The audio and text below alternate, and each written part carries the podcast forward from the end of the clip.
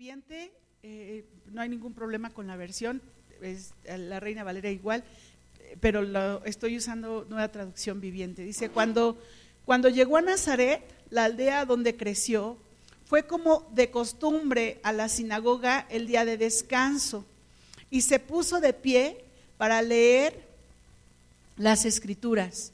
Es Lucas 4:16, para leer las escrituras. Le dieron el rollo del profeta Isaías. Y esto no es casualidad, ¿eh? Jesús lo, lo desenrolló y encontró el lugar donde está escrito lo siguiente. El Espíritu del Señor está sobre mí, porque me ha ungido para llevar la buena noticia a los pobres. Me ha enviado a proclamar que los cautivos serán liberados, que los ciegos verán, que los oprimidos serán, serán puestos en libertad y que ha llegado el tiempo del favor del Señor. ¿Te das cuenta cómo el Señor tenía claro precisamente a qué venía? O sea, cada una de las cosas que Él vino a hacer lo tenía claro. Él sabía que iba a dar la, buena noticia, o sea, el Evangelio, las buenas nuevas a los pobres, que Él había sido enviado a proclamar que los cautivos serían liberados. Y tú piensa y recuerda en la palabra, habla sobre precisamente cada una de las personas que el Señor liberó. Y se me viene a la mente ese eh, eh, endemoniado gadareno que estando ahí todo cautivo, todo endemoniado, cómo el Señor lo libera y, cómo el Señor sana a tantos enfermos, cómo el Señor eh, habla su palabra y cómo a cada uno de esas personas que le escuchaba, cada una de esas personas que estaban ahí atentos a lo que el Señor hablaba, esas personas fueron liberadas, esas personas fueron transformadas, esas personas fueron libres. Y, algo que, el Señor, esto es como la misión, por decirlo de alguna manera. Esta era como la misión que tenía el Señor Jesús en este, en este planeta. O sea, sabemos también que el Señor Jesús venía a morir por nosotros en la cruz para que nosotros fuéramos salvos. Pero también una de las razones por las que estaba aquí era precisamente por esto. Yo a veces me quedo pensando y digo, Señor, de verdad... Eh, si tú no hubieras estado aquí, yo creo que cada uno de nosotros a lo mejor ya no existiría, este mundo a lo mejor ya no existiría por, por cómo nos comportamos, por cómo somos, eh, en general la, la, humanidad. Y Juan 3, 16, y esta ya no la sabemos de memoria, Juan, Juan 3, 16, 17, pues Dios amó tanto al mundo que dio a su único Hijo para que todo el que crea en Él no se pierda, sino que tenga vida eterna. Dios no envió a su Hijo al mundo para, para condenar al mundo, sino para salvarlo por medio de Él. Y, esta parte era como la visión de Dios, ¿no? Como la visión de, de, Dios Padre, Dios Hijo y Dios Espíritu Santo. Ok, esta es la visión, Jesús. Tú vas a ir a la tierra para que todo aquel que en ti crea no se pierda, más tenga vida eterna. Y, esta visión no, no se quedó nada más con el Padre, sino la compartió con el Hijo y con el Espíritu Santo. Y ambos, el Espíritu Santo, eh, Jesucristo y el Padre también, abrazaron esto de tal manera que se cumplió. Y tan es así que pues hoy estamos aquí tú y yo. Eso es lo más hermoso, que, que se cumplió esta palabra y se cumple porque precisamente abrazaron esta visión, pero también abrazaron esa misión que tenían. No nada más actuó el, el, Señor Jesús solo, sino que cada vez que el Señor Jesús eh, sanaba a alguien y liberaba a alguien, el Espíritu Santo se hacía presente precisamente en cada una de, de esos milagros que, el Señor mostraba, aún en, en, ese momento donde el Señor Jesús da de comer a cinco mil y después da de comer a otros tantos, aún ahí el Señor eh, Jesús él, él, hacía creyendo en todo lo que estaba hablando y confiando precisamente que el Padre y el Espíritu Santo estaban ahí con él, precisamente abrazando esa visión y abrazando esa, esa misión. Y, lo quiero poner así, yo sé que el Señor Jesús hizo más cosas y yo sé que la visión y la misión del Señor Jesús es más grande, pero lo quise poner así para que podamos ir viendo y podamos ir entendiéndolo. Y el tener claridad de lo que estamos haciendo y a qué venimos, qué estamos haciendo en este planeta, cómo, para qué servimos, nos permite trabajar precisamente en esa visión y en esa misión nos permite dedicarle esfuerzo, nos permite eh, dedicarle eh, constancia, nos permite darnos cuenta para qué, para qué estamos aquí. Estas preguntas existenciales que nos hacemos y sobre todo los jóvenes, los adolescentes, ¿para qué estoy aquí? ¿Para qué sirvo? Eh, ¿cuál, ¿cuál, es mi propósito? no, no, entiendo este, para qué estoy aquí. Entonces, cuando, cuando no lo saben, pues están como perdidos y parecen como como papalotes en el cielo que nada más están yéndose hacia donde el cielo los manda, o como esos veleros en el mar que nada más se van por donde el viento los, los manda también. Y, y, el entender precisamente cuál es nuestra misión y cuál es nuestra visión en este planeta nos permite caminar en, en sintonía, en sintonía sobre todo con Dios porque cuando no lo tenemos, vivimos sin vivir, parecemos, este, perdón la expresión, pero parecemos muertos vivientes, ¿no? O sea, vivimos este, el día al día, o sea, estoy viva, pero realmente no vivo, estoy aquí, pero realmente no lo estoy, eh, no lo, no lo estoy concientizando. Sentimos que no tenemos sentido, que no tiene sentido nuestra vida, que no tiene, que no tiene por qué ser, hay dudas, hay muchas dudas en nuestro corazón cuando no tenemos una visión y cuando no tenemos una misión. Y si no, pregúntenle a cada joven y aún a cada adulto que, no tiene precisamente ninguna misión y ninguna visión. Y, y también hay un sinfín de situaciones existenciales que nos pasan por la cabeza. Muchas, muchas, muchas de ellas a veces esas dudas nos llevan a criticar precisamente a las autoridades, a veces esas dudas nos llevan a, desconfiar, a veces esas dudas nos llevan a no creer. Entonces, el no tener esa visión y el no tener esa misión nos, nos pierde, nos puede, eh, ahora sí que nos puede tratar como un velero en medio de un huracán que nos destroza, que puede destrozarlo. Y algo que a mí me emociona y de hecho hoy en la mañana que, estaba leyendo esta parte, yo decía, ay Señor, de verdad que tú eres, eres un amor, eres, eres muy, eres lindo, eres hermoso, no había palabras, porque, porque esta es la historia que quiero compartirte y, esta es la historia que yo quiero que tú tengas en cuenta. En Hechos 1, Hechos 1.1, me, gusta muchísimo cómo Lucas tuvo la dedicación para poder escribirle a uno de sus amigos que se llama Teófilo. Y Lucas no fue uno de los discípulos que estuvo con Jesús, de los doce, pero sí fue un hombre que estuvo con los discípulos y aprendió de los discípulos precisamente. Y Lucas se dedicó a investigar, era todo, él era médico de profesión, pero fue todo un investigador, como buen médico, hay un internista, yo creo, perfecto, un buen investigador donde él recabó la información y le, y le escribió a su amigo Teófilo. Lo más hermoso de esto es que esta palabra hoy la tenemos nosotros en nuestras manos y eso es hermoso. Dice Teófilo, en mi primer libro, o sea, en el Evangelio de Lucas, te relaté todo lo que Jesús comenzó a hacer y a enseñar hasta el día que fue llevado al cielo. Después de haberles dado a sus apóstoles escogidos instrucciones adicionales por medio del Espíritu Santo, durante los 40 días después que sufrió y murió, Cristo se apareció varias veces a los apóstoles y les demostró con muchas pruebas convincentes que Él realmente estaba vivo y les habló del reino de Dios. Y esta parte, ah, la verdad es que sí me emociona y sí me digo, Dios mío, gracias. Gracias Señor Jesús, porque Él muere en la cruz, pero resucita gracias a Dios y se empieza a mostrar a sus amigos.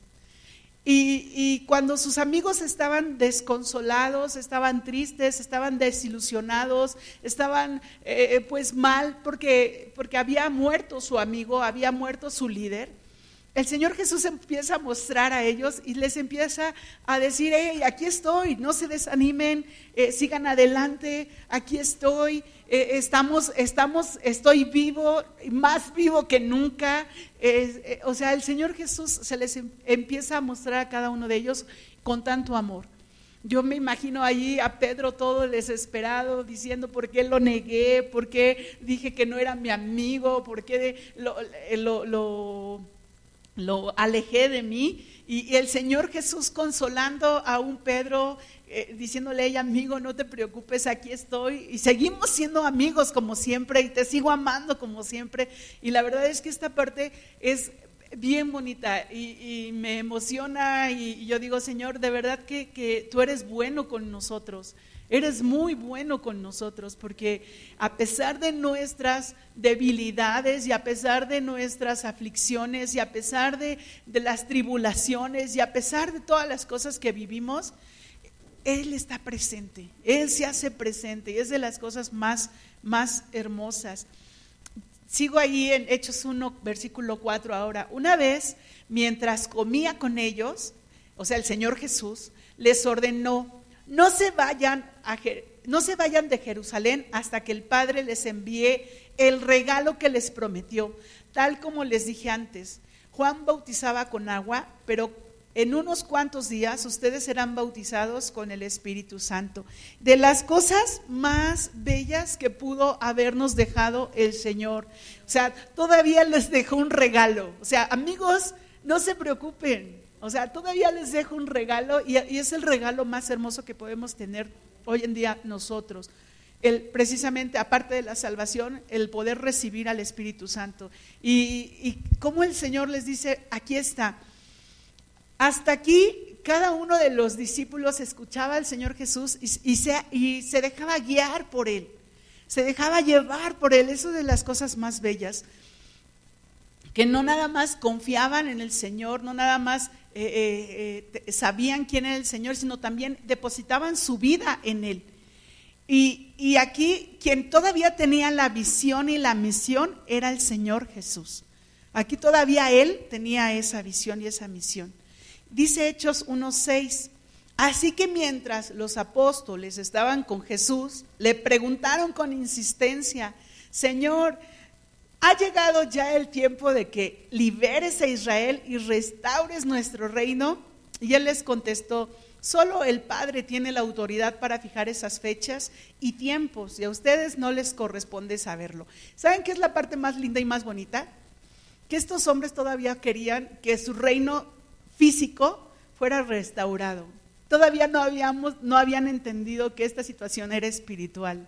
Todavía ellos estaban pensando, Señor Jesús, ahora ya resucitaste, ya sabemos que tú eres Dios, ya sabemos que tienes el poder, ya sabemos que tú eres poderoso y que tú con cualquiera puedes decirle a los soldados, este, no sé, cualquier cosa y ellos caerán ahí eh, muertos si, si tú quieres, casi, casi. O sea, vas a restaurar nuestro reino, ¿verdad? Israel va a ser restaurado, Israel va a ser otra vez conformado. Y, el Señor Jesús es tan paciente, tan hermoso, tan cuidadoso, que solamente les dice, pues miren, la verdad es que esto es, esto es el Padre quien lo va a hacer. ¿Y cuándo? Pues el tiempo es del Padre. A mí lo que me corresponde es decirles lo siguiente. ¿Y cómo, cómo les habla con amor? ¿Cómo les habla con esa ternura? Con esa paciencia. Si, si nosotros no somos pacientes, es algo que tenemos que aprender a ejercer, esa paciencia de parte del Señor Jesús. De verdad, cada vez que leo los evangelios digo, Señor Jesús, de verdad, qué, amor y qué paciente eres con nosotros. De verdad, de verdad, porque a veces somos tan ingenuos, tan eh, poco conscientes, tan poco o sea, decimos las cosas como si, pues ya, así las soltamos, pero realmente el Señor Jesús muestra su amor y su misericordia. Y dice en el versículo 8, y esta parte es bien importante, pero recibirán poder cuando el Espíritu Santo descienda sobre ustedes y serán mis testigos y le hablarán a la gente acerca de mí en todas partes, en Jerusalén, por toda Judea, en Samaria y hasta los lugares más lejanos de la tierra. Y, y cómo el Señor, perdón por la expresión, cómo el Señor les voltea la tortilla, ¿no? O sea, esta ya fue mi visión y mi misión, pero ahora a ti te toca y se las entrega a ellos. Ahora a ti te toca hacer esto. Recibirás poder cuando el Espíritu Santo descienda sobre ustedes. Eso, eso es lo primero. Ellos iban a recibir precisamente el Espíritu Santo. Y les empieza a decir, pero no va a quedar ahí la cosa. O sea, hasta aquí no va a ser. Vas a ser mi testigo. Vas a ser alguien que va a testificar de lo que yo hice. Y vas a hablarle a la gente acerca de lo que yo hice. No nada más aquí, sino también en toda Judea, en Samaria y hasta los lugares más lejanos de la tierra. Y date cuenta nosotros cuántos kilómetros estamos de Israel hoy en día. Y tenemos su palabra aquí presente gracias a que estos hombres tomaron precisamente esta, esta misión para sus vidas, esta palabra, eh, en la, en la, ahora sí que esta palabra en la palabra le, pusieron ahí como título la gran comisión, si tú no la, si tú la recuerdas es la gran comisión, está en el Evangelio de Lucas y de Juan, creo, Mateo, Lucas y Mateo. Entonces, ¿cómo esta, esta palabra empieza, o sea, el Señor la dice, pero, y la reciben los, los discípulos, pero no, no empieza a tener sentido todavía. ¿La escucharon? Sí, la escucharon, pero aún no tenía como sentido para ellos. Y es aquí donde yo me quedo mucho pensando precisamente en, en, la, en la comisión o en la misión que tenemos en nuestra vida, en esa misión que tenemos en nuestros corazones. No sé si hay el Kleenex por ahí. Sí, gracias en la misión que tenemos en, nuestros, en nuestro ser, en nuestra vida. Empieza ya a tener sentido lo que venimos a hacer en este planeta. Y yo busqué en el diccionario qué significaba comisión y, la palabra, ahora, ahora sí que la Real Academia Española dice que eh, comisión significa orden y facultad que alguien da por escrito a otra persona para que ejecute algún cargo o entienda en algún negocio.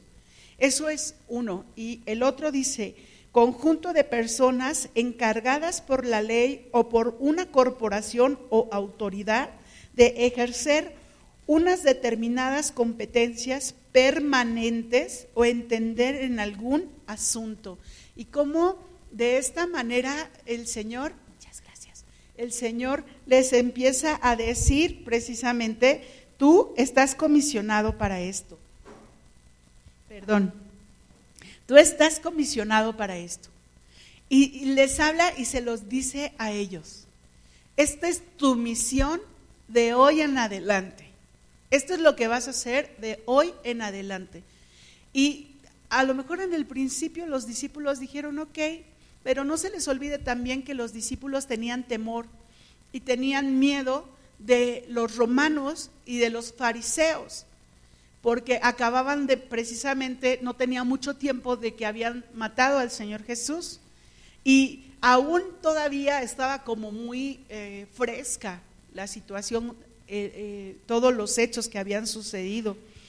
Y, y estos hombres y mujeres atentos a lo que el Señor Jesús les había dicho, atentos a lo que el Señor Jesús les había hablado, estos hombres y mujeres pues eh, siguieron las palabras que el Señor Jesús les dijo, porque les había dicho precisamente que no se fueran de Jerusalén hasta que haya venido sobre ellos el Espíritu Santo. Y ellos estaban en un lugar eh, hospedados, porque ellos no eran de ahí, ellos estaban en un lugar hospedados y en ese lugar era donde se juntaban. Y hoy en día, precisamente, eh, esta palabra que el Señor Jesús nos da toma mucha importancia y, toma mucha importancia para cada uno de nosotros y debe de tomar mucha importancia para cada uno de nosotros. solo no les dijo nada más a los mayores, vas a ser mi discípulo y vas a hacer esto, sino también se lo dijo a los jóvenes. Dentro de esos discípulos había jóvenes, dentro de esos discípulos ah, estaban también eh, gente que era, era joven, no nada más gente adulta, sino también gente joven, gente que, que ya tenía experiencia en cuanto a, a vivir, pero también gente que apenas empezaba a vivir. Y si alguna vez tú como joven dices, es que yo de repente me siento excluido, yo de repente me siento que me hacen a un lado, pues no lo sientas así. El Señor Jesús no los hizo a un lado. Si Mateo, y esta historia después se las, la, veremos, pero es de las historias que de verdad me apasiona y digo, Señor, cuánta misericordia tuviste. Si Mateo, siendo un cobrador de impuestos, siendo judío, un cobrador de impuestos rechazado, no solo por la sociedad, sino también por su propia familia. Él no podía comer eh, en la festividad del Shabbat, en la festividad que hacían los judíos en sábado, él no podía comer con su familia, él no podía tener esa, esa, esa festividad con ellos, él no podía tener eh, la convivencia con, con la gente, lo rechazaban, le escupían por ser un cobrador de impuestos, por estar al servicio del reino de los romanos. Y cómo el Señor Jesús con su infinita bondad y misericordia, lo ve y, hay Mateo ahí adentro de ese lugar donde él cobraba los impuestos o sentado en una mesa cobrando los impuestos ahí, como el Señor Jesús lo mira, lo ve y yo creo que sus miradas se cruzaron y de una forma tan hermosa y maravillosa el Señor Jesús le habla y le dice, oye Mateo, ¿qué estás haciendo ahí? Ven, lo estoy parafraseando yo. Ven, sígueme. Y Mateo no lo piensa dos veces, se levanta y, va detrás del Señor Jesús. Y, yo creo que Mateo en su corazón ya anhelaba ser escuchado, ya anhelaba ser parte de alguien, de algo, porque no lo era. No estaba integrado en ninguna sociedad, en ninguna familia, no era parte de nada. Y así como él, yo creo que muchos, pero el Señor Jesús se fijó en ese hombre joven que cobraba impuestos y que además era un hombre inteligente y matemático, porque para cobrar impuestos pues tenía que saber matemáticas. Entonces era un hombre inteligente. Y el hecho de que haya habido alguien importante en ese momento que le haya dicho, lo haya mirado a los ojos y le haya dicho, Mateo, ven, sígueme, esa es de las historias más hermosas que podemos leer en la palabra. Y así como Mateo, pues así cada uno de nosotros, el Señor nos dice, mira, ven, tengo una misión para ti, tengo una visión para ti, tengo algo que darte. No te quedes nada más esperando a ver qué pasa, sino ven, vamos a ponernos las pilas, vamos a levantarnos y vamos a trabajar, vamos a hacer y de esa manera Mateo también es llamado y, de verdad, si puedes, tienes oportunidad de leer su evangelio, léelo de las historias que, que me llenan y me gustan y me apasionan también. Y el Señor nos da precisamente esa misión, una misión que, que nos permite precisamente ver hacia dónde tenemos que ir. Y cuando estos discípulos, viene el Espíritu Santo sobre ellos y, estos discípulos están reunidos, dice en Hechos 2, el día de Pentecostés todos los creyentes estaban reunidos en un mismo lugar. De repente se oyó un ruido desde el cielo parecido al estruendo de un viento fuerte e impetuoso que llenó la casa donde estaban sentados. Ahí se escuchó una explosión tremenda. Y dice el versículo 3, luego algo parecido a unas llamas o lenguas de fuego aparecieron y se posaron sobre cada uno de ellos. Y todos los presentes fueron llenos del Espíritu Santo y comenzaron a hablar en otros idiomas, conforme el Espíritu Santo les daba esa capacidad.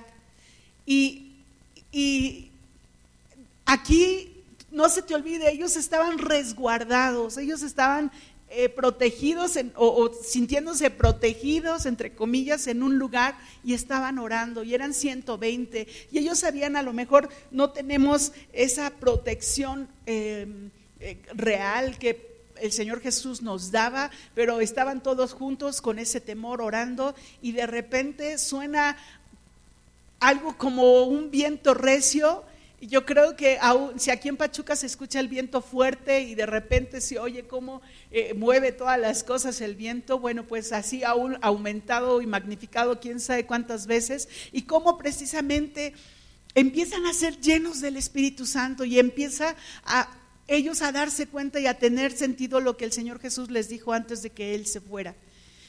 Y cómo estos hombres empiezan a hablar eh, eh, otras lenguas. Ahí si tú puedes leer, hablan diferentes lenguas, no nada más hablan el hebreo, no nada más hablan eh, el, arameo, que era el, el, lenguaje que hablaban precisamente los que no tenían estudios, sino que empieza a haber persas y empieza a haber gente que venía de Roma y empieza a haber gente que venía de Egipto y, y ellos estaban hablando y hablando esas lenguas y, otros, y otras lenguas y, y, era una infinidad ahí de lenguas y la gente escuchando y diciendo, ¿qué les pasa a estos locos? Y hasta les dijeron, estos están borrachos, estos vienen borrachos. Y, y cómo estos hombres que estaban refugiados en ese lugar, en ese, en ese espacio, tienen que ser valientes y tienen que levantarse. Y dice Hechos 2.14, entonces Pedro dio un paso adelante junto con los otros once apóstoles y gritó a la multitud, escuchen con atención todos ustedes, compatriotas judíos y residentes de Jerusalén, no se equivoquen, estas personas no están borrachas, como algunos de ustedes suponen. Las nueve de la mañana es demasiado temprano para emborracharse. No lo que ustedes ven. No, lo que ustedes ven es lo que el profeta Joel predijo hace mucho tiempo. Y, y si ustedes recuerdan qué fue lo que dijo el profeta Joel, precisamente empieza a decir que los hijos profetizarán, los ancianos tendrán visiones y tendrán sueños, y empieza a decirle, Pedro, ese Pedro que huyó cuando fue la escena donde habían apresado al Señor Jesús, ese Pedro que podríamos decir que se portó de una manera cobarde porque huyó, ese Pedro hoy en día era el que se estaba levantando, ese Pedro arrebatado que decía las cosas sin pensar, ese Pedro que era impulsivo también, se levanta y empieza a hablar. Tuvo que armarse de valor y tuvo que levantarse. El, Señor, el, Espíritu Santo hizo una parte, ciertamente el Espíritu Santo viene y hace su parte, pero nosotros tenemos que hacer la nuestra. Y aquí comienza la misión de estos doce, que ya se habían multiplicado a 120 y que en, este, en esta situación se multiplica, pero inmensamente. ¿Y cómo esta misión que fue dada por el Señor Jesús, la toman y dicen, vamos, vamos a hacer lo que el Señor Jesús nos dice.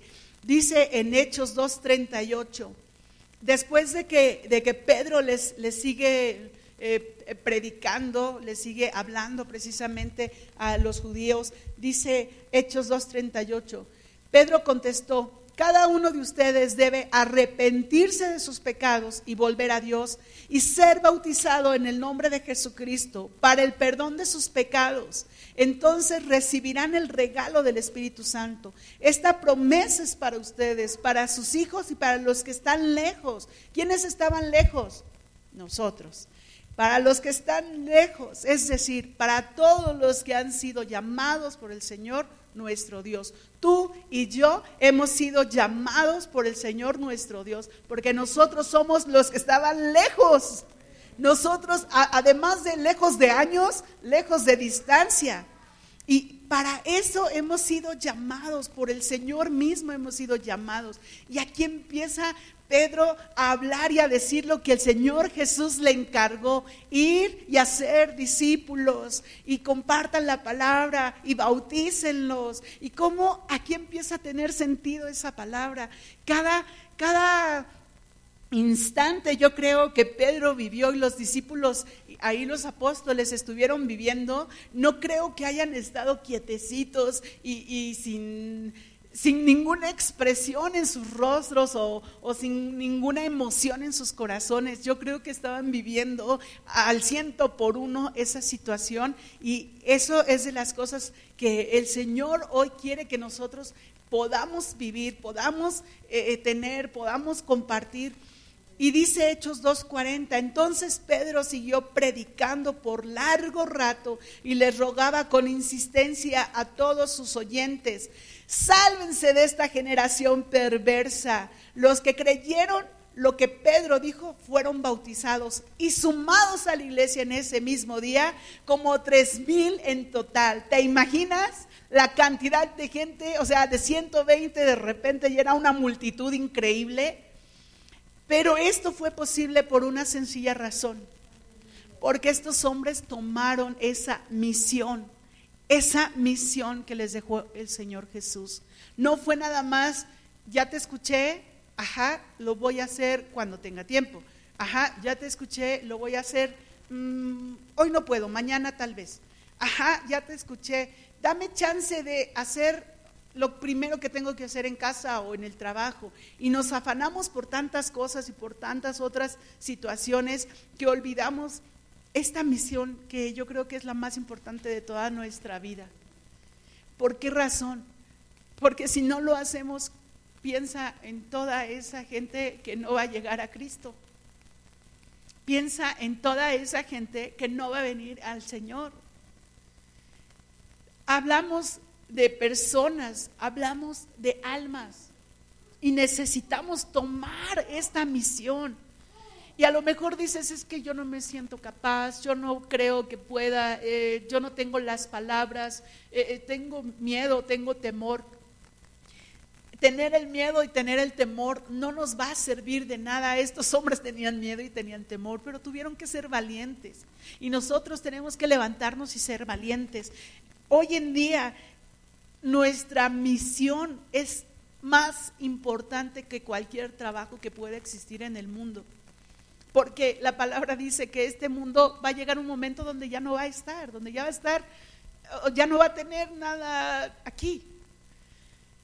Y luego, y toda la gente que conocemos, toda la gente que está a nuestro lado, toda la gente que, que no conoce al Señor es tan importante a los jóvenes los exhorto, les animo, les, les, les hablo que, compartan la palabra, que no se queden callados, que no tengan temor, hablen del Señor en su Facebook, en su Instagram, en su Twitter, en lo que tengan, hablen de Dios, en sus compañeros de trabajo, en sus compañeros de la escuela, hablen de Dios, porque sus compañeros también necesitan del Señor Jesús.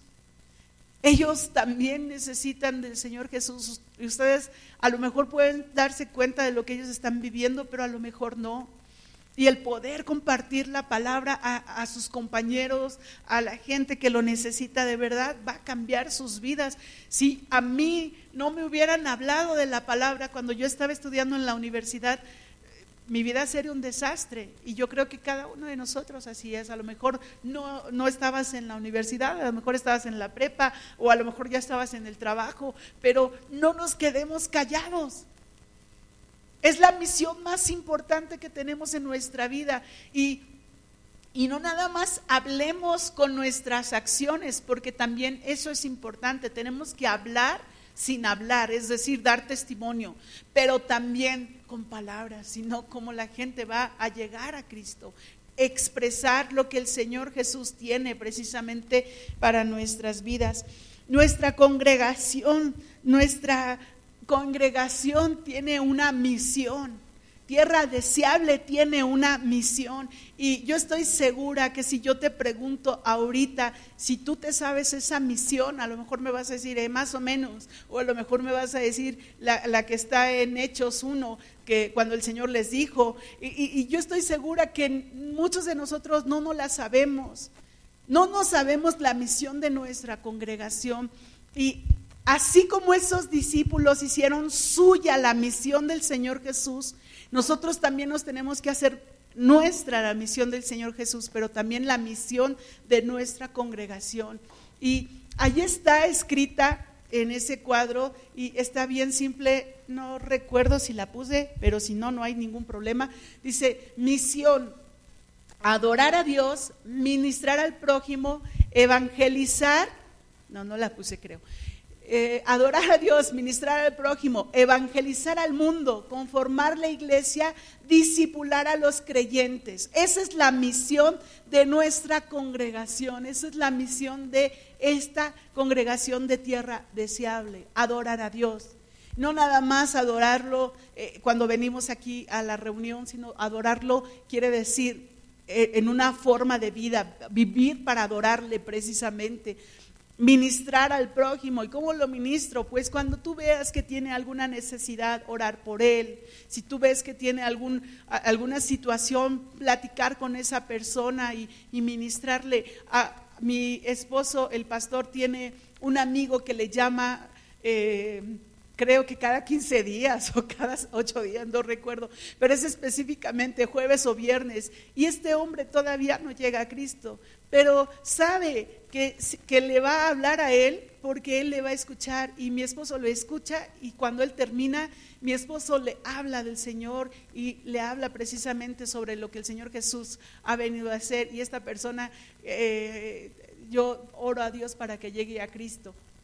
Evangelizar al mundo y dices, no, pues es que el mundo es enorme. Bueno, pues empieza como empezaron esos discípulos en Jerusalén. Tu Jerusalén es tu casa, tus familiares, la gente que te rodea, la gente que está en tu trabajo, la gente que está a tu alrededor y aún aquellos que no conoces y que necesitan de una palabra. Hace poco fuimos a, a eh, comer a un lugar eh, y en ese lugar nos atendió un mesero, nos dimos cuenta que el mesero estaba súper distraído. Él trataba de atender las mesas, pero súper distraído y, y, salió a la plática que estaba haciendo mucho frío aquí y él dijo, no, está haciendo mucho frío en México. Y yo dije, no, pues yo he estado en México, ayer estuvimos, no hace más frío que aquí. Y él nos empezó a decir, es que yo me quedé en el aeropuerto. ¿Y por qué te quedaste en el aeropuerto? A dormir, dijo, me quedé a dormir en el aeropuerto y todos así, ¿por qué? Y él nos empezó a decir, es que mi hija se quemó, está en, el, en, un hospital allá en México y pues yo no tengo dónde quedarme allá, entonces yo me voy al aeropuerto porque ahí está la sala abierta y me puedo quedar ahí. Y, y, nos platicó la historia de un hombre que no conocíamos y entonces le dijimos, vamos a orar por ti, vamos a orar por tu hija y empezamos a orar por él. ¿Cuánta necesidad hay de la gente que está, que está viviendo y que no nos damos cuenta? Hay que compartir la palabra, no hay que quedarnos callado. Eso es en cuanto a la misión de la congregación y la visión. La visión de la congregación está en Malaquías 3:12. Malaquías 3:12. Y esa palabra tenla ya presente, como dice ahí en Proverbios, este, eh, escríbela en tu corazón, tatua, bueno, no te tatúes así literal, sino que te la tengas ahí presente, vaya. Y todas las naciones os dirán, y esta sí la tengo en Reina Valera porque precisamente el pastor la tiene en esa versión, y todas las naciones os dirán, bienaventurados, porque seréis tierra deseable, dice Jehová de los ejércitos. Bienaventurados, bienaventurados quiere decir tres veces bendecido, tres veces bendecido porque serán tierra deseable, dice Jehová de los ejércitos. Y tomar la misión y la visión de la congregación implica, implican muchas cosas. Y quiero leértela yo en la nueva traducción viviente, dice, entonces todas las naciones los llamarán benditos, porque su tierra será un deleite, dice el Señor de los ejércitos celestiales.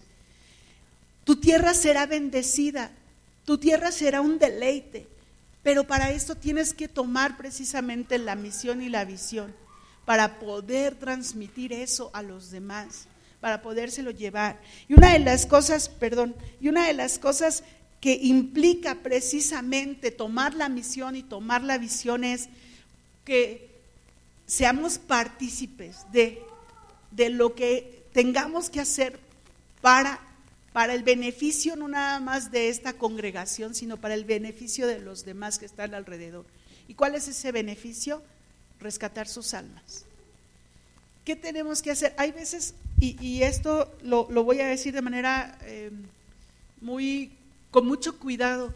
Hay veces que eh, he sentido al pastor solo, donde eh, él quisiera y pudiera hacer mil cosas y de verdad trata, habla con personas y pues no pueden, no sé, no, o sea, tienen más actividades y no quiero ver a nadie porque no quiero que lo tomen personal tampoco, pero ha sido a veces tan triste y doloroso ver cómo él él quiere impulsar, quiere seguir y jalar y llevar, y, como con tristeza eh, no, no hay respuesta, como no hay ese, ese tomar esa misión, el tomar esa visión y el decir, va pastor, lo vamos a hacer, este, nos ponemos ahí en, en, la raya, vamos a hacer las cosas es, ha sido triste y ha sido,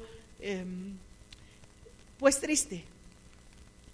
Pero el, el chiste de esto es que nos demos cuenta, abramos nuestros ojos, no, nos demos cuenta de lo que realmente tenemos que hacer y empezarlo a hacer. Esta congregación no va a crecer si nosotros no, no hacemos nuestro trabajo y nuestra labor. ¿Cómo, cómo las, nosotros somos ovejas, ¿no? ¿Somos ovejas, sí o no? Ok. ¿Y cómo se reproducen las ovejas? Bueno, pues teniendo hijitos, ¿no? Bueno, ¿cómo nos vamos a reproducir nosotros? No en el sentido, en ese sentido sexual, por decirlo así, sino más bien en el sentido espiritual. ¿Cómo nos vamos a reproducir? Compartiendo la palabra, llevando la palabra. ¿Cómo vamos a crecer? Ah, provocando que la demás gente venga a los pies de Cristo. ¿Cómo vamos a hacer que los demás participen, haciendo que los demás conozcan de Cristo? ¿Cómo vamos a hacer que el grupo de varones crezca? Varón, y de verdad lo digo con, mucho respeto, comparte la palabra, hable, habla la palabra, trae a más varones, varones que necesitan que sus familias conozcan a Cristo, varones donde sus familias están deshaciendo, donde sus familias están rompiendo. No nada más es, es tu familia la que tiene que ser salva, sino todos aquellos a los que conoces y aún a los que no conocen. Mujeres, ¿cómo vamos a hacer que crezca el grupo de mujeres? ¿Cómo vamos a hacer que, que esto florezca? Pues igual, compartiendo la palabra, llevando la palabra, eh, eh, provocando que esas mujeres que no conocen de Dios vengan hay tantas mujeres que están lastimadas, que están heridas, que también necesitan de Dios, jóvenes, lo mismo, hace rato se los decía, llevar la palabra. Eso es tomar la misión, pararnos en la brecha y estar clamando por esa gente y buscar que esa gente busque precisamente del Señor. Tenemos que hacerlo. El tiempo en que el Señor Jesús viene está tan cerca, está tan cerca que si nosotros no lo hacemos, de verdad yo no quiero que el día de mañana el Señor, el Padre, me demande la sangre de aquellos que no se salvaron. Eso está tremendo, no sé si lo has pensado, pero eso es tremendo. Eso es algo que dices, no, o sea, Dios santo, ¿cómo? Es una responsabilidad y es un peso bien grande. El que el, que, el, que el Señor nos diga qué hiciste, qué hiciste, qué hiciste. Cuando ahorita me vino a la mente esa palabra, cuando el Señor Jesús les dice a esos hombres que llegan adelante de Él y le dicen, Señor, aquí estamos. Y el Señor les dice, espera, yo ni te conozco. Yo no sé ni quién eres. ¿Por qué? Porque en, en, mi nombre no echaste fuera demonios, en mi nombre no oraste por los enfermos, en mi nombre no hiciste esto, no hiciste el otro. Lo que el Señor Jesús dice en Isaías, ¿te acuerdas? O sea, no lo hicieron. Y esos hombres no entran al reino de los cielos. Yo no quiero ser de esas personas, yo no quiero ser parte de esa gente. Tenemos que ponernos las pilas. Por último, todos nosotros, todos los que pertenecemos a tierra deseable, los que estamos aquí, los que están allá en sus casas, tenemos una misión como congregación y conocerla y tenerla presente provoca en nosotros el que trabajemos en ella y perseveremos en ella.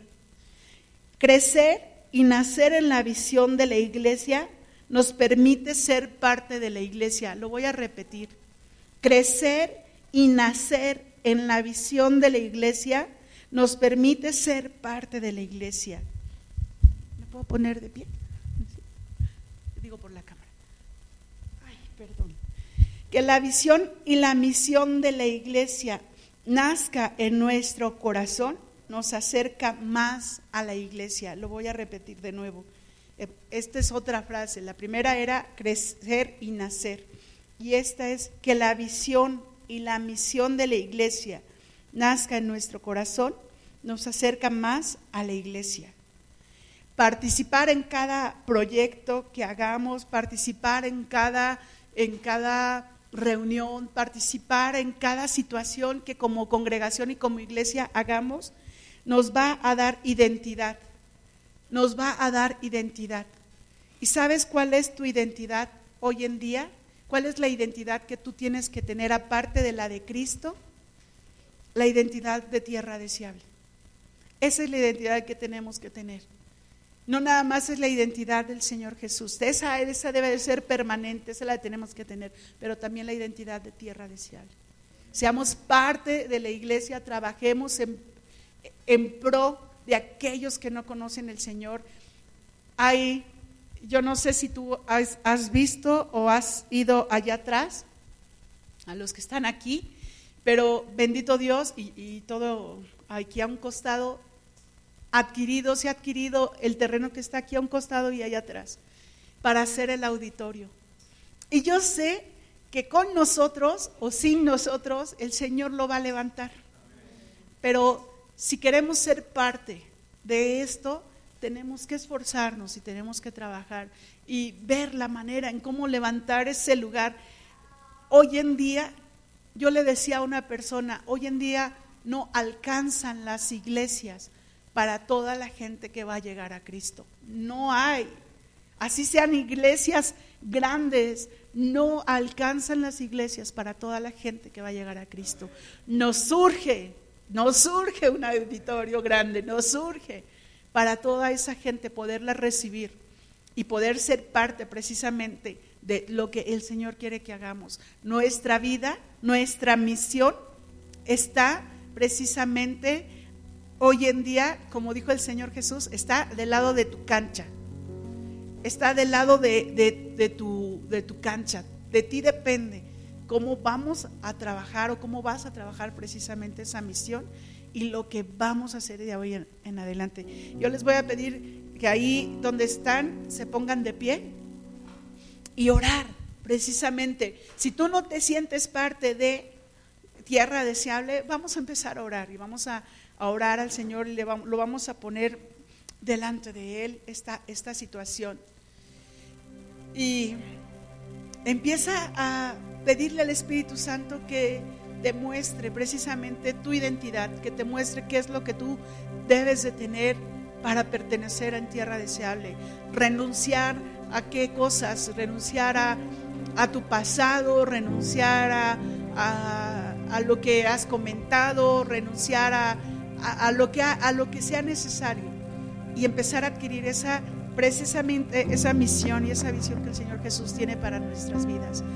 Padre bendito, en el nombre de Jesús, en esta hora, yo te doy gracias por este día. Gracias porque tu palabra es fiel y verdadera. Gracias porque tú eres real. Gracias Señor Jesús porque tú hablas con amor, hablas con, con dulzura a nuestras vidas, porque tú, Señor, nos llamas a esa misión y a esa visión de llevar tu palabra, compartir tu palabra, pero de también, Señor, pertenecer a una congregación, pertenecer a una iglesia, pertenecer al cuerpo de Cristo. Anhelamos y deseamos que así como tus discípulos se levantaron y fueron, Señor, valientes para compartir tu palabra, nosotros lo seamos. Y no nada más compartir tu palabra y llevarla, Señor, sino aún ver por aquellos que necesitan de ti, ver por aquellos, Señor, que en sus corazones están dolidos, que en sus corazones hay tristeza, que en sus corazones están fraccionados, Señor. Aún aquellos, Padre, que están viviendo situaciones y circunstancias donde no, no saben qué hacer, no saben cómo salir de esa, de esa situación, no saben cómo, Padre. Que seamos instrumentos, que seamos, Señor, ese instrumento, Padre, para llevar las buenas nuevas de salvación, para compartir tu palabra, para establecer tu reino, Señor. No nada más en nuestras vidas, sino también en aquellos que necesitan de ti, Señor. Apasionanos, Padre eterno. Apasiona nuestro espíritu por ti. Que esa llama, Señor, que estaba apagándose, Padre, vuelva a encenderse y crezca este fuego en nosotros, Señor. Para que aquellos que están alrededor nuestro, aquellos, Señor, que pasan por nuestro por nuestro lado puedan ver esa llama encendida y puedan ser tocados, Señor, puedan ser llevados a tus pies y pueda, Señor, tu palabra transmitirse, Padre. Seamos instrumentos. Yo quiero ser un instrumento tuyo, Señor. Levanta tu mano si tú quieres ser instrumento del Padre, si tú quieres ser instrumento del Señor Jesús. Queremos ser instrumentos tuyos, Señor. Queremos estar, Padre, en la brecha por aquellos que necesitan de ti por aquellos que necesitan tu palabra. Queremos estar en la brecha, Señor, por aquellos, Padre, que sabemos que también merecen, Señor, y no porque merezcamos, Señor, sino por amor, Padre, que necesitan estar en el reino de los cielos, Señor.